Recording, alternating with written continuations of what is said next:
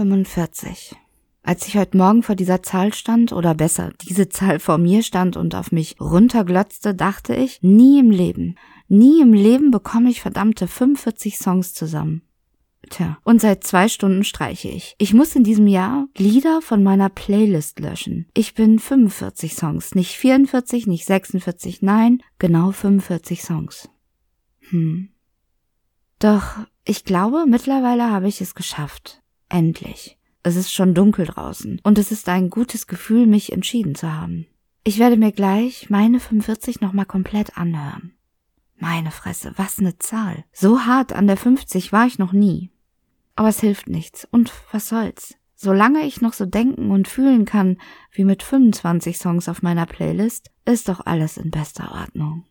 Obwohl ich echt zugeben muss, in diesem Jahr empfange ich irgendwie total verrückte und bedrohliche Disco-Fox-Schwingungen von meiner Playlist. Ich wundere mich. Bei einigen Songs musste ich richtig lange überlegen, ob sie auf diese besondere Playlist gehören. Aber dann sah ich mich wieder in der Küche dazu tanzen.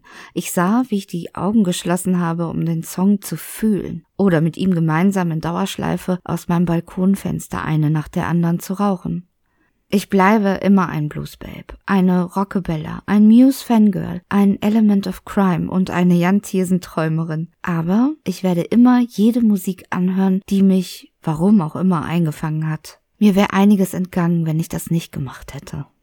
Also, meine Playlist ist fertig. Für heute, für dieses Jahr, für die 45. Ein Glas Gin Tonic habe ich schon, ein zweites wird es gleich noch werden. Dazu Tortellini alla Panna vom Lieferdienst und über Kopfhörer dann meine Musik. 45 Songs. Wenn du mithören möchtest, sehr gern. Den Link zur Playlist poste ich überall da, wo es geht.